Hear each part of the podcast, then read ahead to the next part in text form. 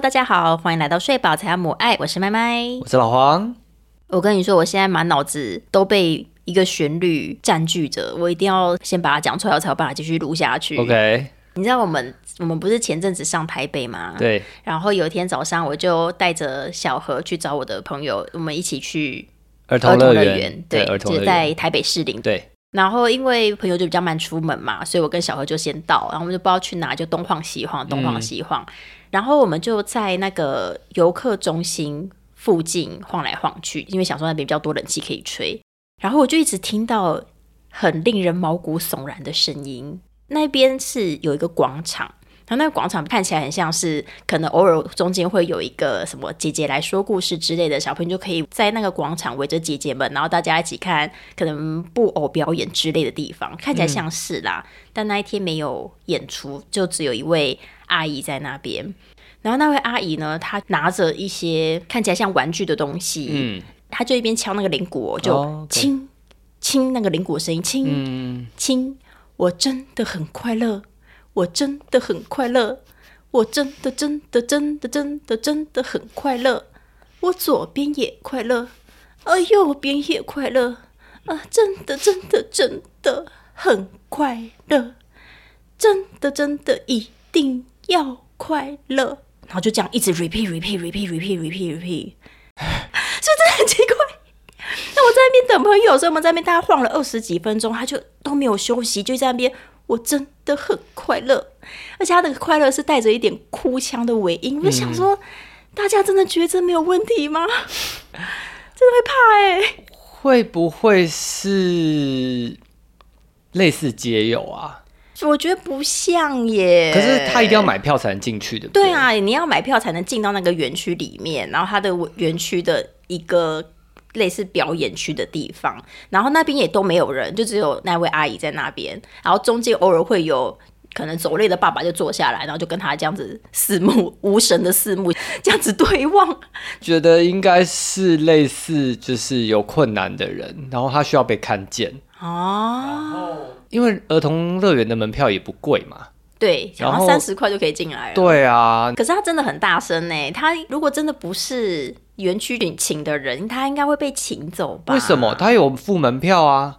哦，就可以在里面是吗？他你你没有你没有资格把他请走啊！你不能违反他的人权啊！哦，比如说他想要 cosplay，他想要穿一个米老鼠的服装走进去，你也不能怎么样啊！他没有碍到别人啊！对啦，是没有啦，没关系，我们有要进行这么深刻的那个是非讨论。但总嗯。总之呢，我就觉得这个画面有点奇怪，嗯，对，所以呢，我就想说，我来 Google 看看，或是去 PTT 爬板，因为真的那个那个真的很快乐，这个语气完全不是你进儿童乐园期对啦，就是待听到的他不是语气儿童乐园的表演啦。对，就是嗯想说，哎、会不会真的有怎么样子的故事在里头？但完全没有人提到这件事情。我觉得你应该要当下录影，然后去迪卡问比较有机会。哦，PPT 太老了，PPT 里面不一定啦我觉得你有录下来，你去 Gossiping 问，你去八卦版问，可能也问得到。哦，好，总之呢，因为我们的听众，我看一下后台统计哈，我们有听众有一半是来自于北部的朋友。如果有朋友知道的话，我们可以讨论一下。OK，对啊就是希望可以获得到底是只有你那一天他在，还是他每天都在？还是他那一天特别累，所以呢，他的语气特别的哀怨，嘿，都不知道。啊哈，对，所以他其他天是真的带给大家许多的欢乐，而不是难过。然后跟大家分享我们上台北的奇闻妙事。就这样吧，好，那我们今天呢，想要来聊一个主题啦，跟刚刚讲的东西完全没有关完全无系。关，完全无关。今天我们想要聊说，诶，如果你的伴怀孕了，哈，那你在整个孕期里面可以干嘛？原因是因为等一下最等一下等一下，你就是说我的伴怀孕了？对假设我是一位男性，对，或者你是一位女性也可以，对，反正就是我的伴侣怀孕了，对肚子里面有小孩了，对那我可以做些什么？对。帮他加油打气啊！，Yeah，always 可以加油打气，对啊，对啊，对 吧？但现实中就不是只有加油打气这么简单嘛？因为怀孕是一件很麻烦的事情。是的，而且你三不五时都可以看到那个各大论坛呢，会有人上来抱怨自己的伴说啊，整个孕期哈，我的伴通常啦是我的老公，好像一点参与感都没有。哦，对，你知道今年开始所有的爸爸都要得到爸爸手册吗？哦，我宝这倒是爸爸知手册道哎、，妈妈有妈妈手册，爸爸有爸爸手册。我去年生小何的时候，我是没有拿到的。对啊，对啊，要是我拿到，我是会看哦。哦它六十七页哦，哦，对。但妈妈手册都不一定有妈妈会看了，我觉得爸爸手册 这我就不懂点怀疑。为什么？为什么你那个时候没有看妈妈手册？我有看啊，我有看啊，但是我、看我问身边的朋友，不是每个人都有看。你觉得妈妈手册有一半的人有看吗？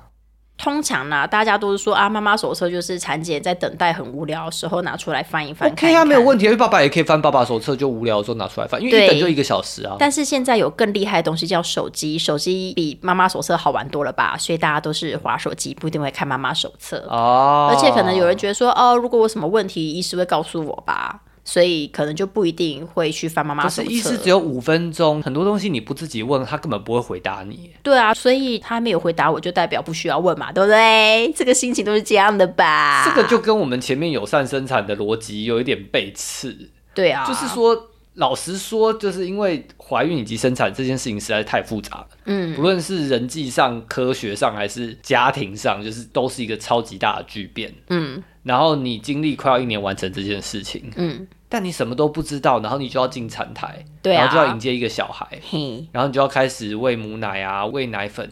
嗯。这个我觉得婉婷听到这里，婉婷应该会掉眼泪欸哦，应该不止婉婷啦，我觉得任何产检医师听到都会吐血啦。啊。嘿呀、我觉得他们都是会希望说，就是产家可以多做一点功课。我记得我们的产检医师那时候说过一句话，我铭记在心。怎么样？我我其实记性不是很好了，嗯不过那个时候我记得你那时候问你一大堆问题之后，嗯然后我也有点担心说是不是我们花医师太多时间。嗯，然后那个时候医师回答我说：“没事的，你们紧张，我就可以不紧张。哦，同一份紧张，大家一起来承担呐、”对，因为就是他也希望小孩可以快乐出生。嗯那如果妈妈自己有多一份警觉心，或爸爸也多一份警觉心，嗯那基本上医师就可以比较轻松。因为医师老实说，他就是来就是固定检查，然后看超音波。嗯但是其实每一个人的身体的构造，或者你的家族病史可能很不一样。嗯嗯，有些时候你不提，他是根本不可能知道的，因为现在医学其实非常进步，嗯你其实可以去做羊膜穿刺的。嗯，我跟你讲，我去年之前也不知道什么叫羊膜穿刺，真的假的？应该说我我知道有类似这样的技术，可是我不知道这个技术就等于这四个字羊膜穿刺。哦，然后我也不知道，OK，这个技术到底在做什么，然后 OK，现在先进到多少 OK，然后它现在收费有没有变得越来越便宜，哦，然后它到底可以检查出多少的罕见疾病，哦，然后我那个时候甚至有一点想要躺分，你知道吗？怎么样？我那时候觉得说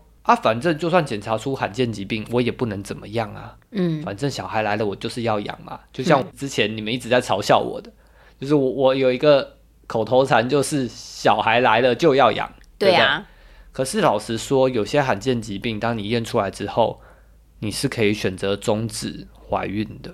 嗯虽然虽然很心痛，嗯就是我觉得每一个人愿意承担的重量是不一样的。嗯那当然，太太怀孕二十周，然后你们一起决定要终止怀孕，当然是一个很艰难的事情。对可是生下来之后，也是好多好多年的艰难，对，所以有些人是会选择终止的。嗯，可如果都不知道这些事情，都不知道这个选择这些可能发生的事情的话，我觉得身为伴侣，哼会很难支撑他的另一半。OK，就是如果今天你要终止，然后我就说他干嘛要终止？嗯，哦，那那你就吵翻天啦真的会，吵翻天。哼哼，对，所以我真的觉得，如果我想清楚会比较好啦。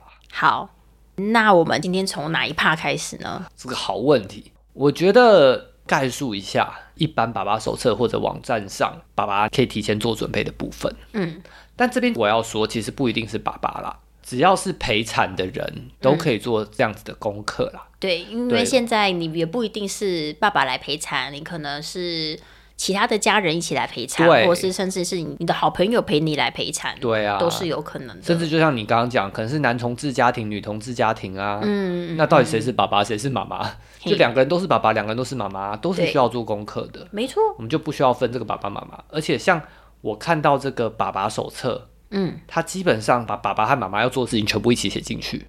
哦，因为他认为说你要知道你的伴侣她怀孕那个肚子变大会经历哪些事情，你才可以当一个很好的辅助者嘛。嗯，所以他等于是两边都写，所以我觉得啊，那干脆以后爸爸妈妈一起看这个爸爸妈妈手册就好了。对啊，哎，你知道那时候我怀孕的时候下载一个 app，哎。然后那个 app 就是在告诉你说，哦，今天小孩长多大啦，哦然后呃，这个孕期你可能会有怎么样子的状况啊、什么的。嗯有有，你会跟我说什么？哦，今天是两百一十五天，对对对对对对那个应该是许多孕妇会下载的 app，然后因为它里面的那个小胎儿也画的超可爱的，哦然后你就会想象，特别如果是第一胎的话，你就会看到小胎儿，想象那个图案是你的宝宝在跟你讲话，那他就会嗯说。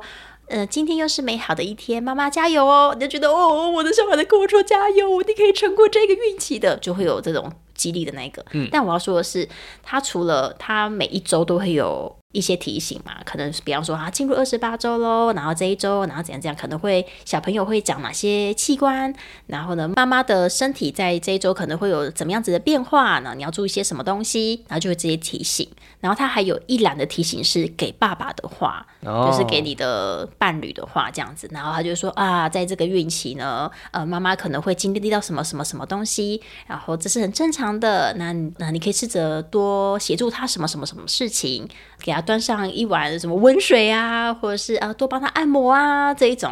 就他就会给予照顾者一些提醒，我觉得这个也还不错。这就是我一直觉得很想要做这一集的其中一个原因。嗯，我其实有点想抱怨，请说。就算这一些怎么讲，嗯，就算这些手册好了，这些宣导品，对它做的再好，对，它充其量就是说你要当一个很好的辅助者，嗯，对吧对啊，对吧？是啊，嗯是啊，因为确实、啊、因为很多人可能连辅助者都做不到嘛，对啊所以他们做宣传品，当然就希望达到这个目标。嗯，可是我觉得你越是这样讲，有时候人就越贱。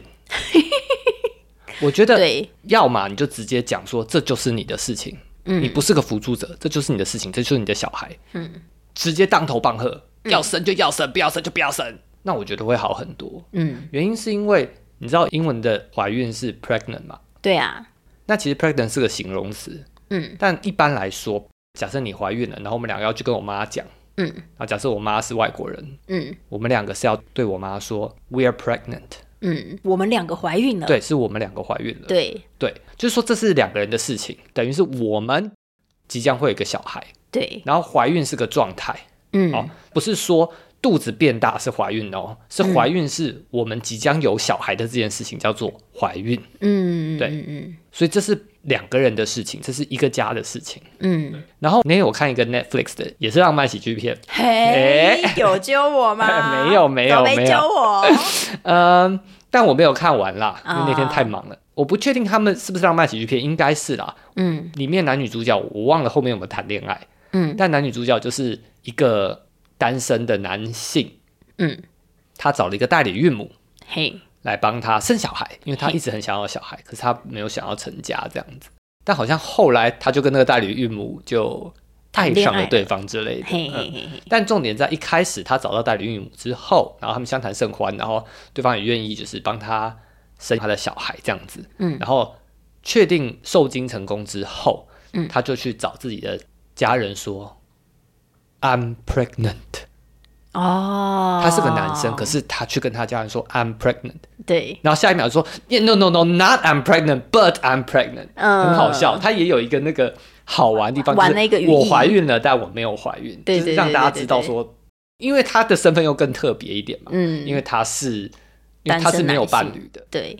就是他太太不在，他还是可以说 We are pregnant，对。然后大家都会知道那个 We 是指他跟他太太，只是他太太不在。对对对对，可是因为他没有那个太太，所以他就只单纯的跟他家人说 I'm pregnant。嗯，然后下一秒再自嘲，Not me, but but I'm gonna have a baby。嗯那那当他讲 I'm going to have a baby 的时候，就大家就懂了。是什么意思？这对，，不知道我们什么时候台湾可以走到这一步啦。嗯就是说，绝大多数的男性都可以很自豪的，就是跟自己家人说 I'm gonna have a baby，嗯然后 It's my responsibility。嗯，对，就是那是我的责任，我会 carry 啦，对不对？好大家平常打电动的时候说我 carry 啊，哦那，现在你小孩要来，你是不是也要说我 carry，对不对？我主 C 啊，嘿嘿，对不对？好哦，现在就是说，妈妈是主 C，爸爸当个好的辅助者就是。嗯，可是干嘛不爸爸 carry？我们现在就要讲爸爸有哪些事情可以 carry。好，那我们来看一下那个 Carry 教科书爸爸手册里面怎么说好了。没有没有没有，它是辅助教科书它，是辅助教科书、哦，它就是说你要当个好的辅助者啊。哦。对啊，他就是说说哦我们现在一个一个看嘛，好，比如说。就是他还是会讲就基本知识，对。怀孕有第一孕期、第二孕期、第三孕期嘛。嗯。第一孕期就是十三周以前很容易孕吐啊，嗯。然后接下来就是第二孕期到二十九周啊，嗯。然后接下来后面就是快要生产的第三孕期嘛。对。对，那这三个孕期就是需要准备的东西都不太一样，嗯，妈妈会经历的变化以及小孩会经历的变化也不一样，这样。对对对，所以你身为一个好的辅助者，嗯你就要知道这三个时期你要扮演不同的角色。嗯，如果是这样子看的话，那当然平常喜欢在电动里面 carry 的爸爸。看了会觉得不爽啊！谁想要当 support 啊？我当然要当 carry 啊！大家都玩中路啊，大家都要玩秀的啊！你就有一种被动的感觉，嗯，反正时间到了，荣耀生你就是要去杀的这种感觉。对 对对对嗯，你，就是要配合你的大队伍走嘛。哦，对那这也没有错啦。嗯，可是老实说，我们就拿第一运气来举例好了。好，其实，就算你是个男性，你不需要看这本书，你应该也知道，前三个月妈妈可能会吐得非常的凶吧？对啊，对啊。那现在就是说，你身为好的 carry 的人，你会做什么？我的话吗？好的 carry 的人，对啊可能就是拿着呕吐袋，随时在旁边 stand by 吗？我不知道哎、就是它上面是写说注意妈妈的营养均衡啦，哦哦哦，哎，对对对啦，对不对？对啦对啦，哎，其实我觉得那段时间我真的是最需要的，应该真的就是我的伴侣可以随时随地帮我想好我要吃什么。不对不对哦，这个这个跟上面讲的是不一样的哦，不一样吗？上面说注意营养均衡，因为妈妈很容易瘦啊，很容易怎么样，对啊，可这会产生一种焦虑，怎说？这会产生一种焦虑是说，如果妈妈不好好吃的话，小孩就不会长大。哦，可是其实刚好相反，在怀孕的第一个月的时候，嗯，其实小孩是自带便当的，对对对对，他的那颗受精卵里面是有营养的，就很像蛋，我们的蛋黄蛋白一样。嗯，它其实妈妈再怎么销售，其实是不影响小孩长大，因为它超级世界无敌小一颗。对啊，他只要吃便当就可以。，对，他吃他自己带的便当就可以了。嗯嗯嗯，可是如果你今天爸爸手册这样写，那爸爸就可能会给妈妈压力，哦就会觉得那你一定要吃，你一定要吃营养均衡，你一定要菜也有肉也有饭也有什么也有，哦，那他就会恰巧变成一个很烂的辅助。确实会耶。其实你你去各大论坛看，嗯其实各大论坛还有产检医师说的刚好是相反的，嗯，他们说的是。你能吃什么就吃什么，你三餐都吃那个也没有关系，对啊你三餐都吃白饭也没有关系。还有人真的是连续三个月都只吃拔辣，对，能活下来就好。小孩也是长大了，对对对对对这真的就是你刚刚讲的那个能活下来就好的那个逻辑。对啊，所以我觉得，我不知道这些宣传品是故意要做的很政治正确吗，还是怎么样？就是说，对啦，没有错，就是要帮妈妈注意营养均衡。嗯，但实际上比较像是你刚刚要讲的那个东西，就是你每天想好二十家不同的餐厅，对，对不对？因为你可能也没空煮，对方也没空煮，那你嗯至少想好二十家不同的餐厅，嗯，然后你就问他，对，时间到就从头到尾念一，遍，或者原型食物，嗯你就你就念一遍。比如说，你要吃番茄吗？你要吃蛋吗？你要吃白饭吗？你要吃白面吗？总之就是，我觉得另一半可以做的事情就是脑中里面或者是手机里面嗯，要有无止境的食物的清单，对然，后去问怀孕的人说：“OK，那你今天想吃什么？”嗯然后就只吃一样东西也没关系，我就去买那一样给你。嗯，原因是因为吐还可以吐得更惨啊！什么意思？就是说，你以为他上个礼拜已经吐很惨了，对，他还有三样东西可以吃，可是这三样东西他吃了一个礼拜，嗯。他下礼拜吐更惨，这三样东西都不都不能吃，没错，你其实每天可以吃的食物不一定一样。对，对，你就觉得哇，今天好不容易找到一个解方了，嗯。隔天又不能用了。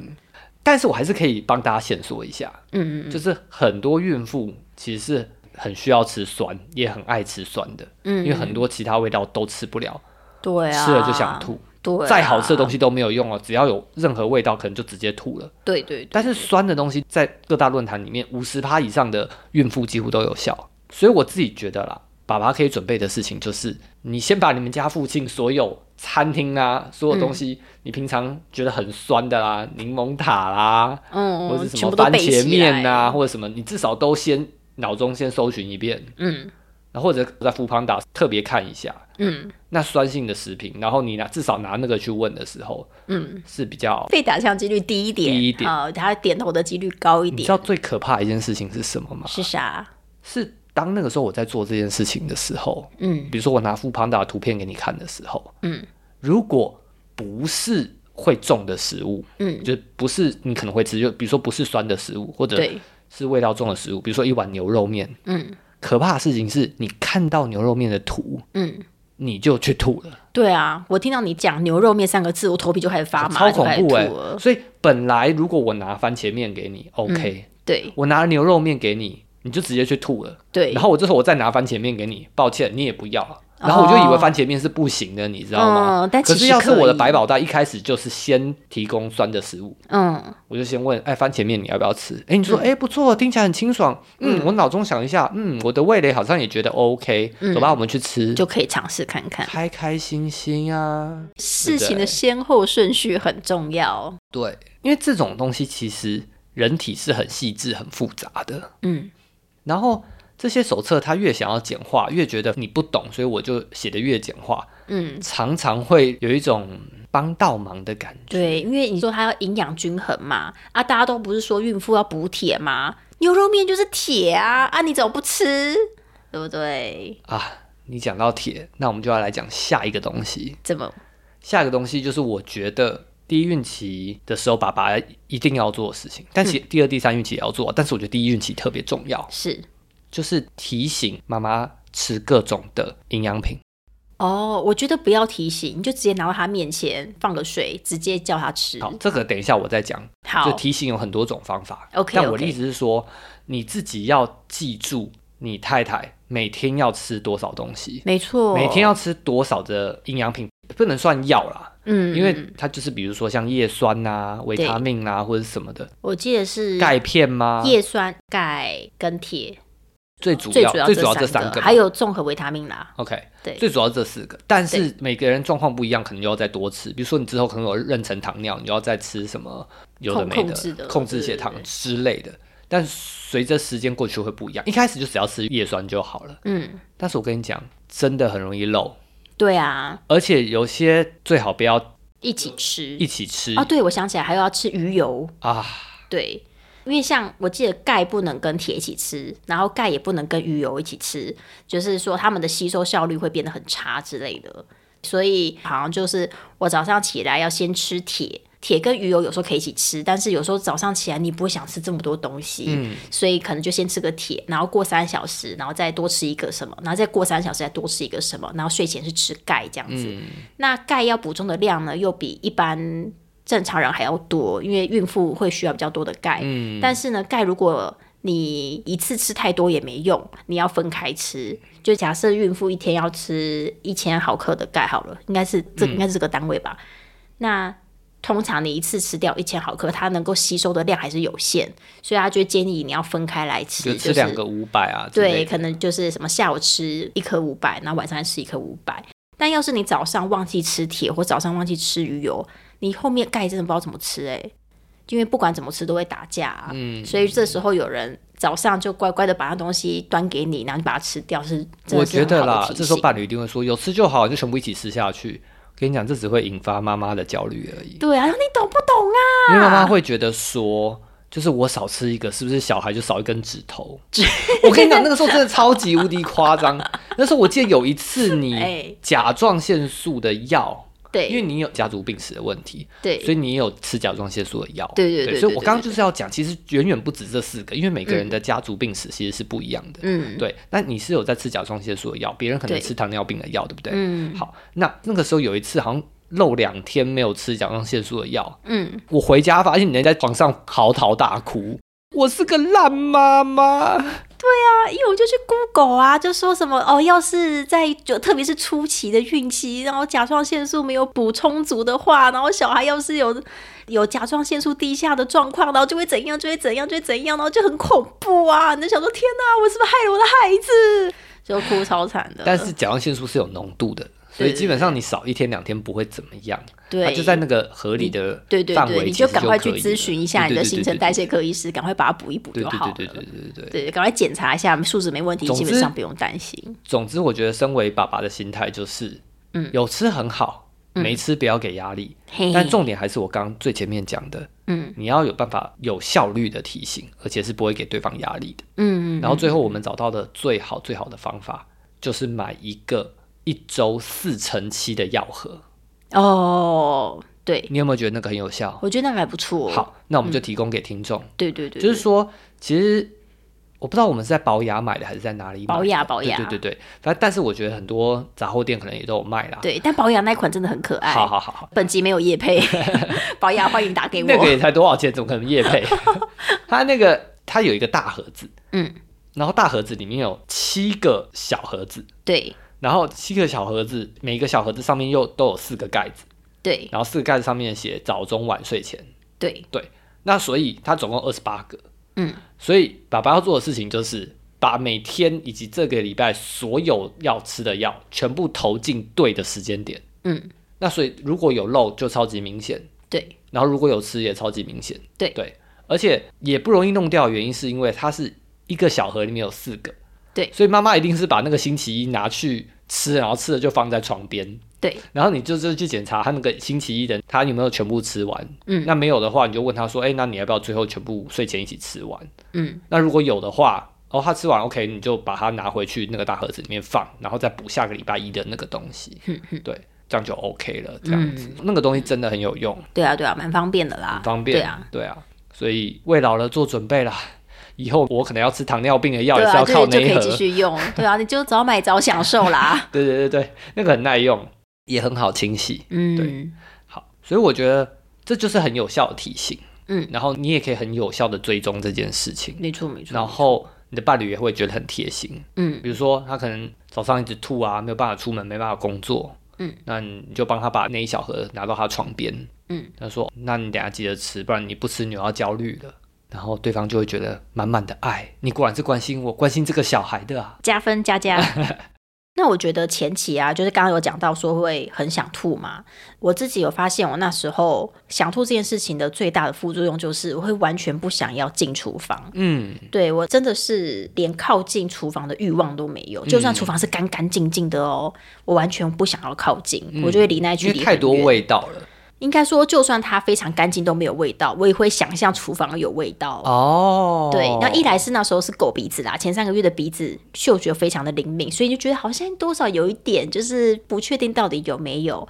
但另一方面就是你脑中会记得厨房里面有有哪些味道，所以你只要想到那些就觉得很不舒服，你完全不会想要靠近。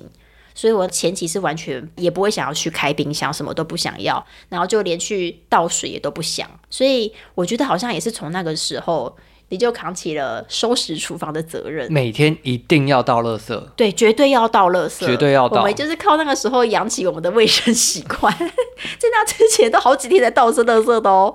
但是从那时候开始，就是因为不管你盖的再紧，紧，那个味道还是会飘出来。没错，可是可是我闻不到，对，但是你一定闻得到。对对对，然后你就会超级无敌想吐。对，没错，就一定要倒垃圾，然后一定要保持清洁。嗯，没错，我觉得这也是蛮多妈妈们应该说某种程度上有点在网络上炫耀的地方嘛？就是如果他们他们在讨论说哇，那个怀孕期间伴侣可以做些什么的时候，就会有妈妈说哦，我的伴侣是神队友，从我怀孕开始，家里的家事都是他一手包办。就除了前期会很不舒服，不想要碰厨房嘛，所以垃圾啊，然后清洁啊都是队友一手包办之外。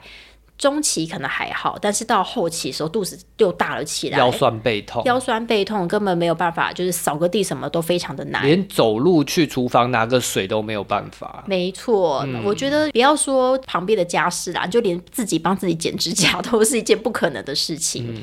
对，然后所以在后期的时候，家事的重担一肩扛起，这样子。我觉得啦，嗯你现在逻辑就有点像爸爸手册里面写的一样，爸爸手册里面有一页，嗯，把所有的家事都列下来。哦，真的假的？所有的家事吗？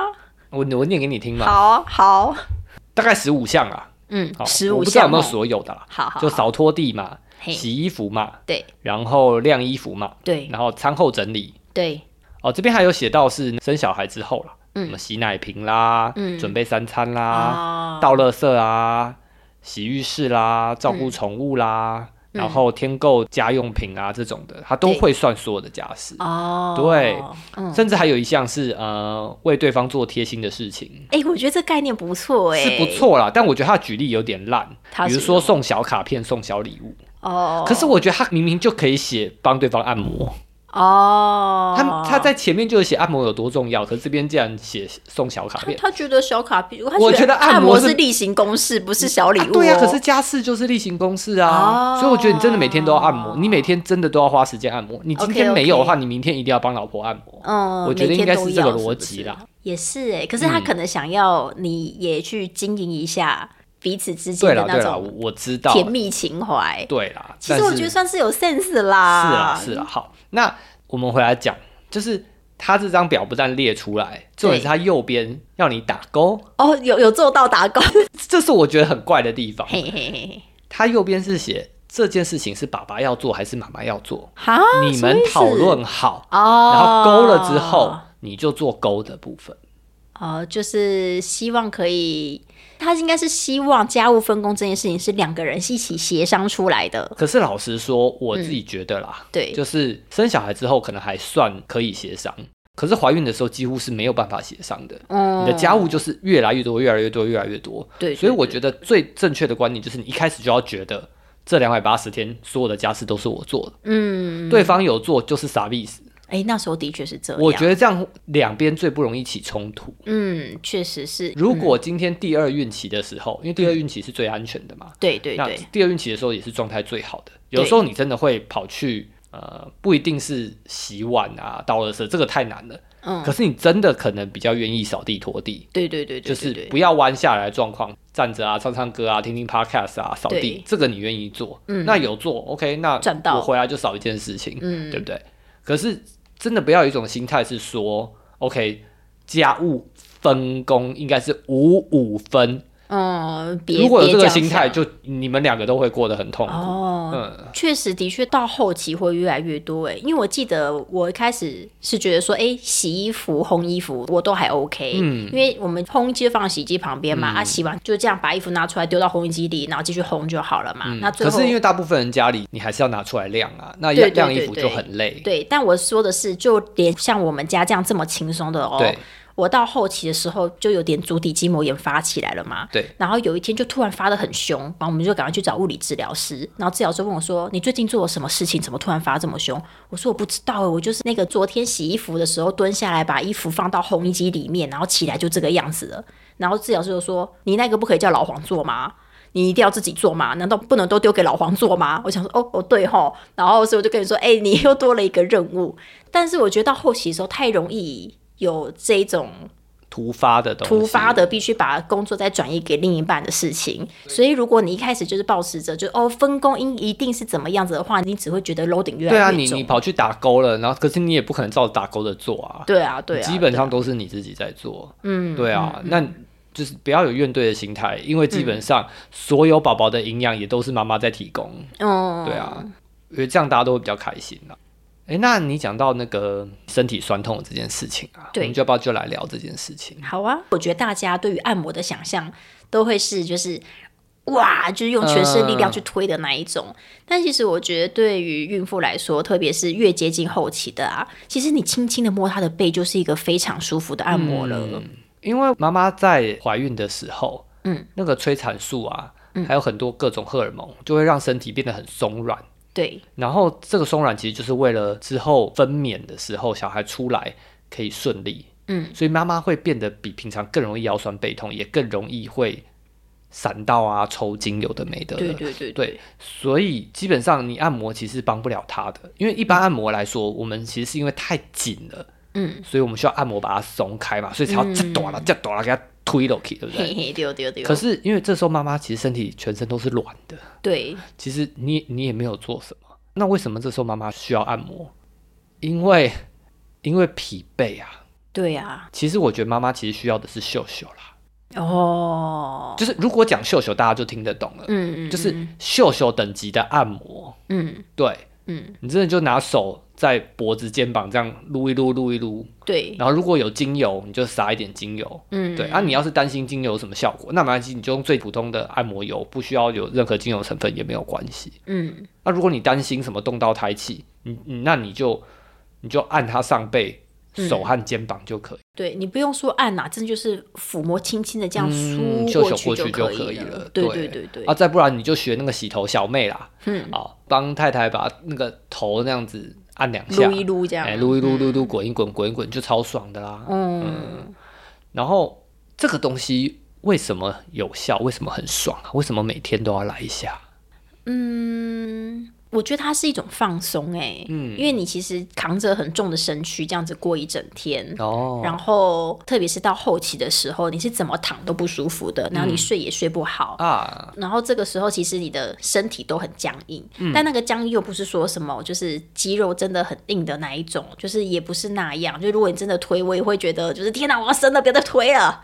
可是就是需要放松，但其实啊，我记得我那时候有看到，光是抚摸就可以活络你的经络之类的吗？类似这种，有点忘记去找到哪一份资料。他说，就其实对孕妇来说，光是抚摸就是就能够达到很好的按摩的效果，因为人体在那个接触大面积的抚摸的时候，它自然就会有。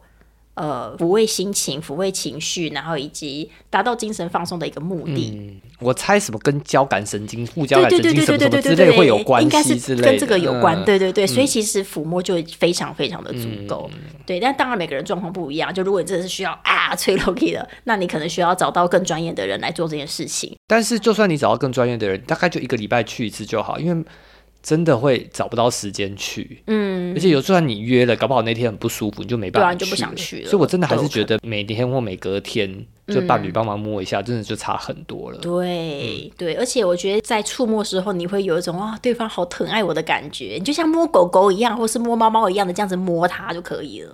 真的哦，就是最敷衍的那种就可以。敷衍吗？你当时候是抱着敷衍的心情？呃，我有的时候是哦，嘿哦，因为基本上要按一百两百天呢。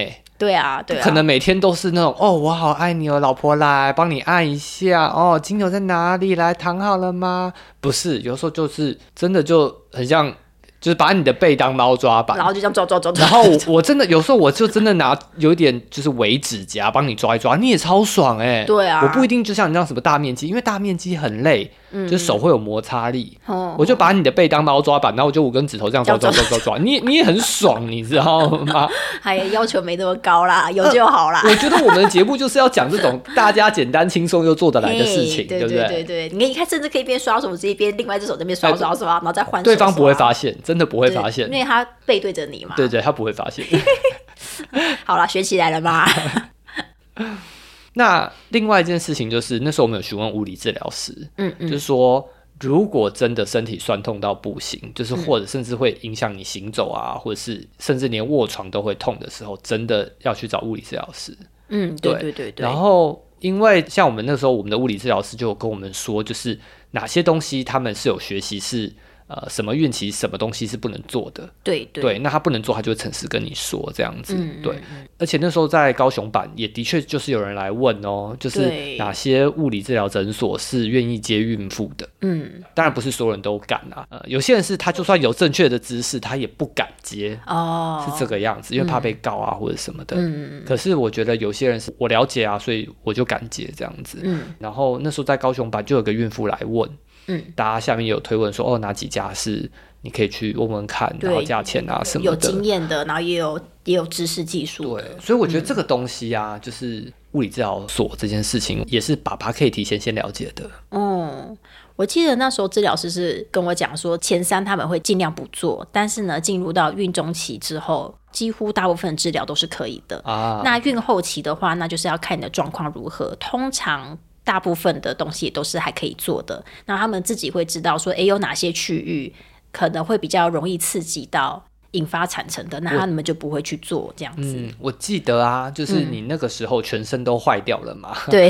什么肩膀也坏啊，然后手也坏啊什么，尾椎也哎痛啊，然后脚底也痛啊，说什么小孩啊太重啊，全身都痛啊。然后他几乎全身都帮你做，对。但他那时候有个地方没有做，就是你嗯。横膈膜附近有个很酸痛的地方，靠进啊，去。对对对对，他就说那个时候那时候只能用肌贴来辅助你这样，然后跟你讲正确的卧床姿势，因为你卧床哦可能会导致那一条肌肉会拉伤这样子。嗯嗯嗯嗯，他只能让你不要恶化的更惨，但他没有办法做更积极的治疗。对然后另外一个可能就是你刚刚讲的，就是肩膀某个部分不能吹 OK，因为神经可能会引发宫缩。嗯，没对，错这个我，记得，所以我觉得爸爸们是可以先找起来这个东西的，就是你们嗯家附近哪些物理治疗所可能是可以收的。嗯嗯，因为老实讲啦，你要说一个妈妈她两百八十天都没有酸痛到不，需要治疗哇，那我觉得那个真的是铁金刚啊！真的天生神力耶！有些妈妈真的是有啦，真的，有，真的有。有些人可能要么可能她体质好啊，或是她向来都有一些运动的习惯，可能就比较少这样的状况。嗯对啊，在这里也要鼓励孕妇们有机会的时候多运动。对，最好是在怀孕之前就运动。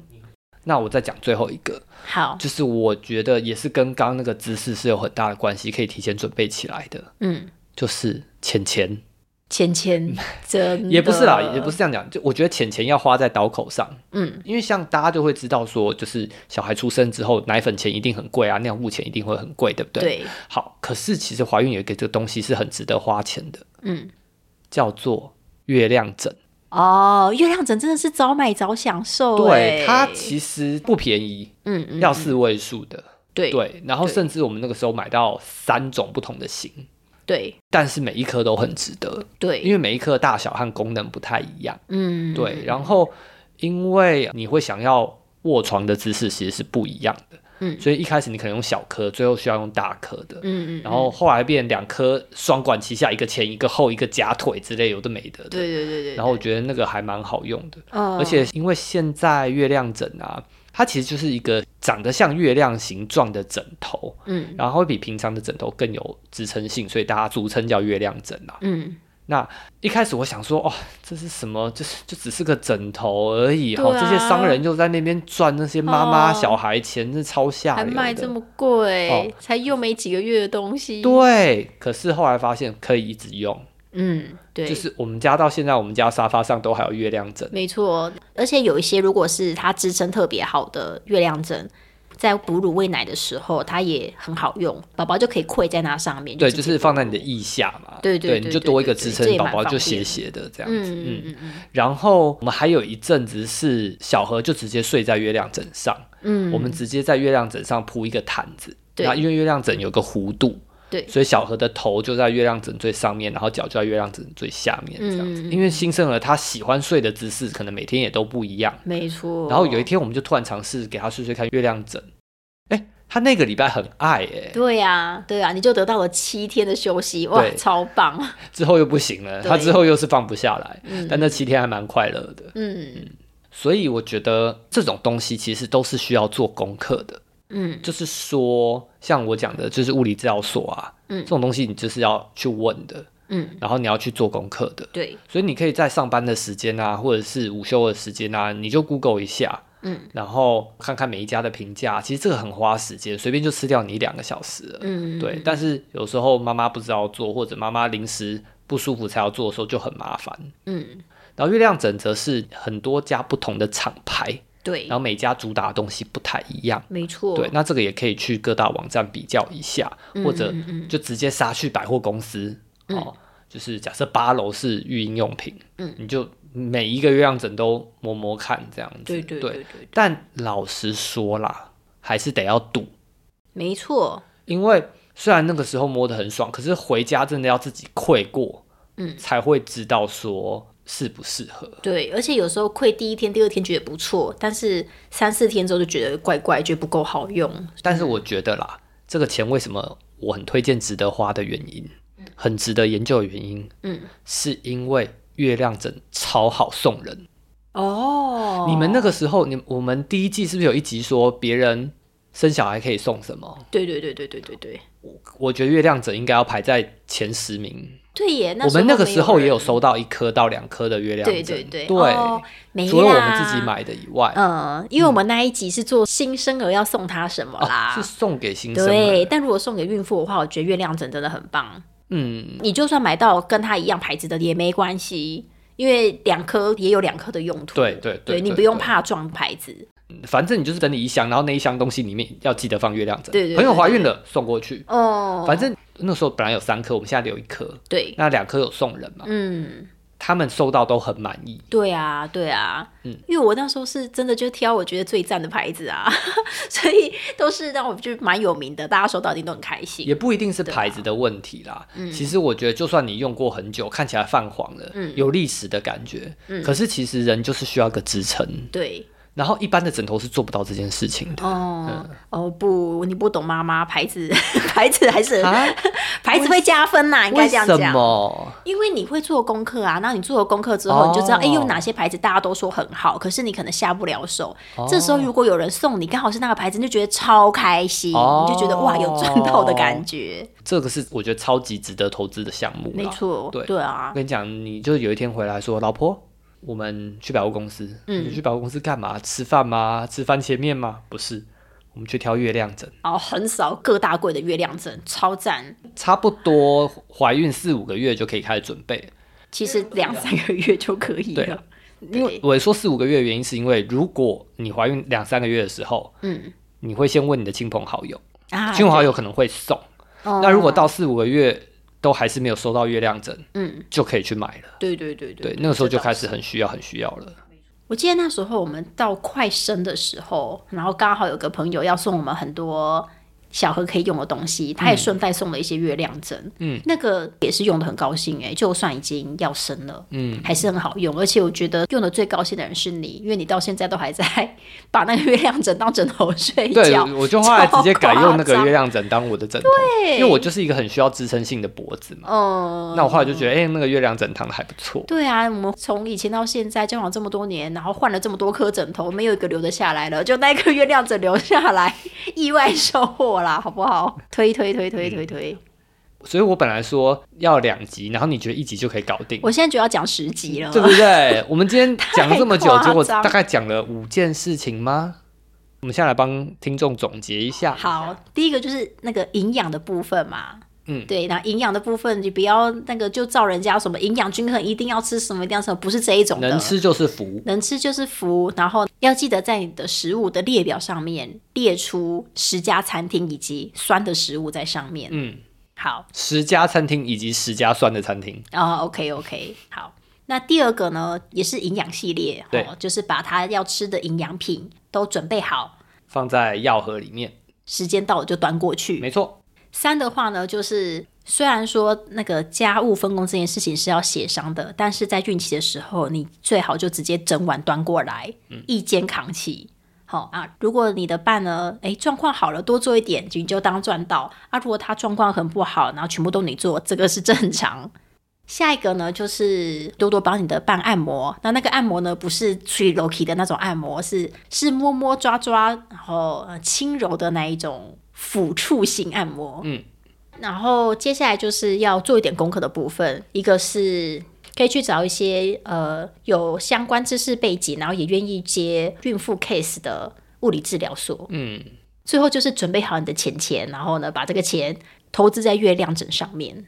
也是要做功课哦，哦，也是要做功课哦、嗯不能就直接横扫各大柜的月亮枕吗？不可能，你最后不可能买十颗啦。哦，对啦，所以我十觉得还是比较一下，你大概就准备个两颗到三颗差不多。嗯嗯嗯嗯嗯，一颗是一定不够用的，我也觉得一颗一颗是一定不够对用。对对，那这样总共是五条。对，其实我觉得还有超级多没有讲到，超级多没有讲到的事情。对啊、一大堆。哦，我刚开始原本想要补充说，就是那个钱钱这个部分很重要的原因，是因为它会影响到你的讲话口气。它是一笔说大不算太大，但说小也不是特别小的一笔钱。嗯，但如果你有做好这样的心理准备的时候，你就不会觉得啊买了一颗就花这样钱，啊买两颗就花那样钱，然后就会有点碎嘴。嗯因为呢，我有看到妈妈们的分享，嗯，那位妈妈是很担心自己会有那个妊娠纹，哦就是肚皮大了可能会长纹路这样子，然后所以她就是花自己的钱买了。各式各样的妊娠霜、妊娠油、哦妊娠乳液，然后很努力的在擦自己的肚肚，希望可以避免长出来这样子，然后就被她老公念。虽然花的不是她老公的钱哦，可她老公觉得就是不需要花这么多钱这样子。可是对那个太太来说，这个保养是很有必要的。嗯，但其实先生也不是多凶的念呐、先生就说啊，这不是就是体质问题嘛？你这样子花这么多钱，不就花冤枉钱？那太太就超级伤心的，然后就上来就跟大家讨拍，然后那大家就说，就确实这个很大一部分是体质决定的，但是你先生的语气真的是令人讨厌。所以呢，我觉得有要花这笔钱的预期心理跟心理准备，就比较不会去碎嘴啦。因为有时候其实你在孕程中，你的伴担心什么，有时候真的不是他能控制的。嗯，如果他没有怀孕的话，他可能只会对一件事情有一点点担心。但是怀孕的时候，因为各种激素的影响，那个小担心可能就变成一个很大的担心。然后这个时候，如果你再多讲一句话，哇，那真就是一发不可收拾。嗯，我觉得啦，如果先生真的担心妊娠油太贵啊，嗯一样去做功课，买便宜的牌子。哦，对，因为我自己觉得有差一定比没差好，不管体质怎么样。对对对，所以如果他真的担心的话，就是找一个便宜的牌子，哦，我多买了三罐回来。嗯太太不要管有多少钱嘛，就太太自己去买很贵的品牌，可是有就不错啊。嗯而且就像我刚刚讲的，就是到后期的时候，不是会常常帮太太按摩嘛，啊，所以你等于是你很多时候其实是你在帮太太擦那个妊娠油，对你边擦的时候边擦她的肚子啊以及腰的部分啊，其实边擦其实它就有按摩的感觉，因为我们刚刚讲其实秀秀就够了，对不对？嗯，所以等于是你帮她擦油就可以了啊。如果你真的觉得那个油很贵的话，那你就上均匀一点。就你说尽量推开对，你就推开一点就好了。因为老实说，那些位置孕妇是看不到的，对对对，所以她可能就是自己在抹的时候是很很用力在倒的，你知道吗？然后倒完之后就我、哦、赶快抹开，因为很累嘛，自己自己抹很累，哦，而且那个肚子太大了，其实有时候手勾不太勾不到。到，勾不到后面，你也你也擦不到背，嗯，你也而且你也擦不到腿的部分嘛，嗯。对。那我觉得你先生你在意，OK 啊，你就扛啊，你就 carry 啊，嗯，就换你帮忙擦。因为那个时候我还记得，你那时候我帮自己倒的时候手嗯。抖，嘿，然后连就直接弄一大摊。，对，然后整个床单都是 有对，还好下面有保洁垫，对不对？真的。好，你在意的话，你帮太太擦，我跟你讲，每天可以省一倍。你本来可能三个礼拜用一罐，先生诶，省钱暗黑术嘿分享给大家，没错哦没错，皆就是哎大欢喜。我帮你按，我帮你按，今天我来我来，哦太太又觉得被疼，然后先生又可以省到钱。对，好，赞赞赞，提供给大家这是家。今天的 PS 啦，多补充给大家傻逼。鼠，傻逼鼠。好啦，那我们今天的分享很遗憾、很可惜的，先停在这个地方。那我们希望下一集可以把所有事情聊完啦。其实不可能全部聊完啦，对对对但是我觉得就是把我们自己经验觉得最重要的东西带给大家，这样子。嗯嗯嗯，或者是大家对就某一些呃小主题有怎么样子的好奇或兴趣呢，也可以投稿给我们。那我们就针对这个题目多分享一点经验给大家听看看，这样子。OK，好，那我们今天呢就祝福大家个个都能当主 C。没问题，好，就这样喽，大家拜拜，拜拜。